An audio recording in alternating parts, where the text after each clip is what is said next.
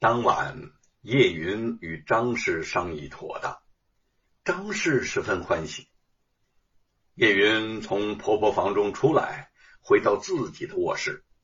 吴承恩正在房里看书，一边将书桌上的茶拿来喝。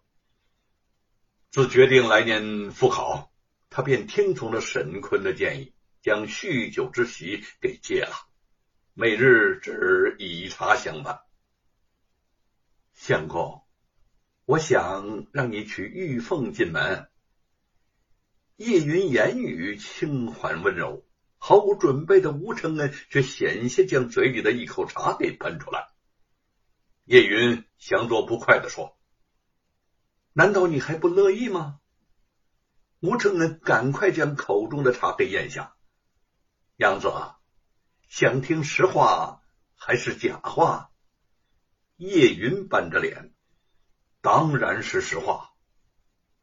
乐意，吴承恩笑着说：“呃，不过我还有一句心里话。真可谓奇人之福，不好享。谁知道人家玉凤愿不愿意呢？就算是玉凤愿意了，叶云会不会吃醋呢？叶云知道他心里在想什么。我呀。”已经替你问好了，玉凤愿意，人家可是对你一往情深，就算做小也愿意跟着你。吴承恩刚有些喜上眉梢，忽然又正色道：“喜欢归喜欢，至少现在还没有娶玉凤的打算。其一，赶考在即，我不能以此耽误了行程。考个功名回来。”也算告慰家父的在天之灵。其二，娘子与我一直情深意笃，就算天仙下凡呢，要嫁给我，假如你不愿意，我绝对不要。天下美艳的女子千千万，娘子云儿却只有一个呀。叶云心中一暖，故意的问：“要是我心里头反对？”你和玉凤好呢？吴承恩一本正经的保证：“从今以后，我绝不多看他一眼。”叶云扑哧一笑，心中也十分的感动。吴承恩顽皮的时候，就像一只猴子；认真起来，还真有点正色凛然。他轻轻的牵住了吴承恩的手，说：“家里的事，相公不必担心。”我自当照顾好了。既然眼前不能和玉凤妹妹完婚，相公当以功名前程要紧呐。他说着说着，突然一阵不可遏制的委屈涌上，眼圈顿时就红了。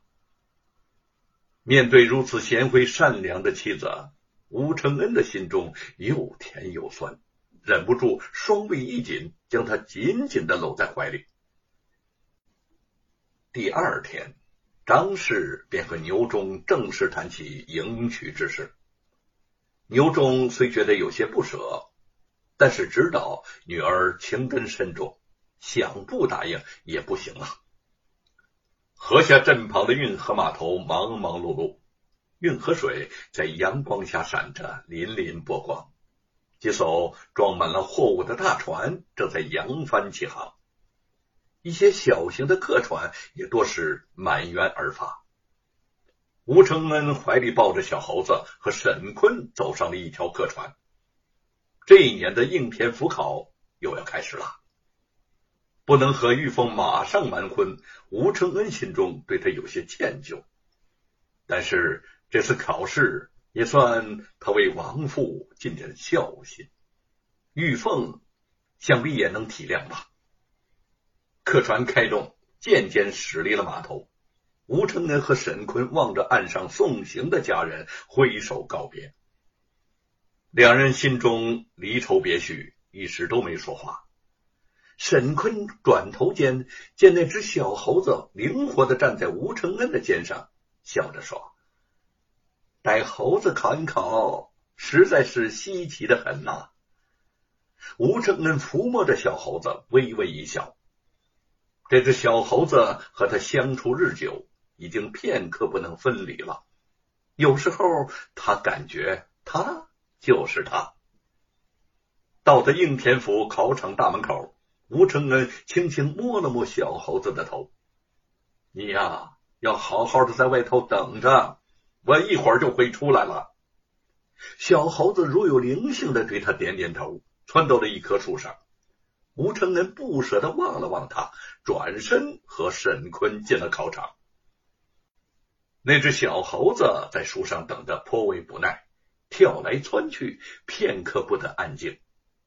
好容易听得中场锣响，考场大门缓缓打开，众士子四散而出。他深静四望。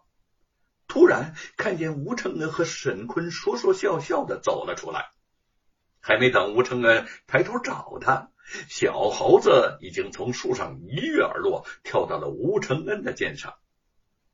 吴承恩开心的拍拍他说：“等急了吧？”说着，从怀里掏出一块干粮，递给小猴子。小猴子接过干粮，津津有味的吃起来了。沈坤、承恩、沈坤，我可找到你们了。沈坤正在和吴承恩说些什么，便看到一个人从众多柿子中冲他们猛烈的挥手。两个人细细一看，竟是李春芳。一年之前相约考场再见的三个年轻人，果然在此处相遇了。三人。久别重逢，都是惊喜不已。李春芳一眼便看到了吴承恩怀中的小猴子，奇道：“承恩呐，怎么还把猴子带来了？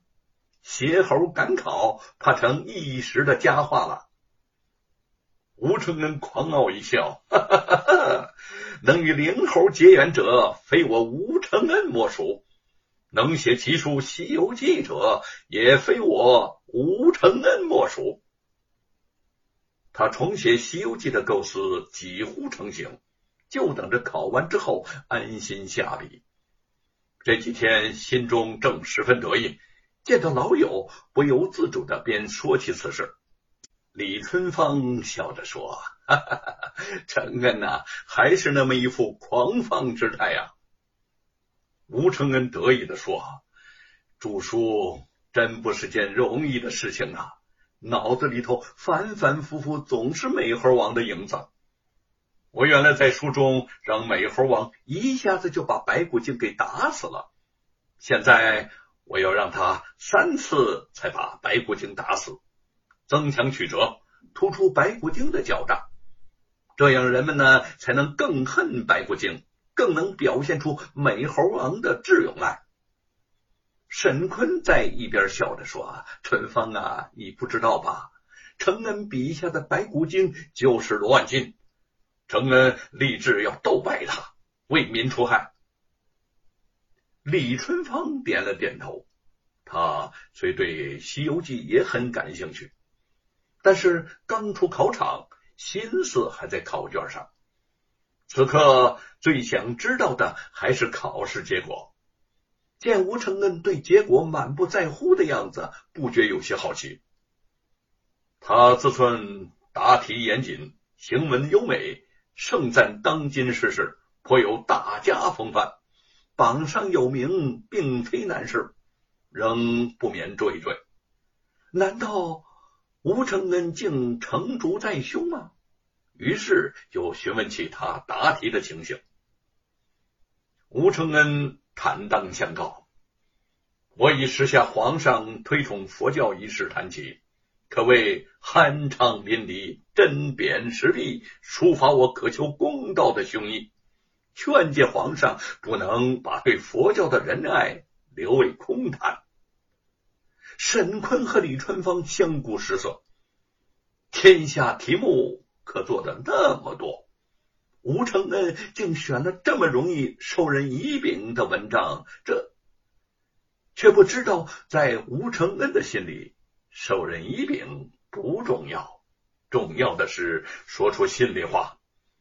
越是别人不敢做、不能做的题目，他越要做。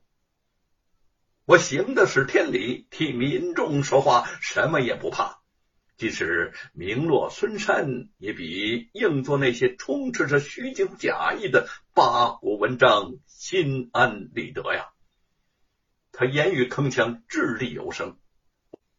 李春芳性格温厚，争他不过，只得无奈的说：“文物定法，我们各有各的见解，也是常理之中的事情。”反正试卷已经交上了，就像你说的那样，听天由命吧。考试既结束，三个好朋友又难得一聚，索性乘船到京口金山寺游玩一番，之后方各自回乡。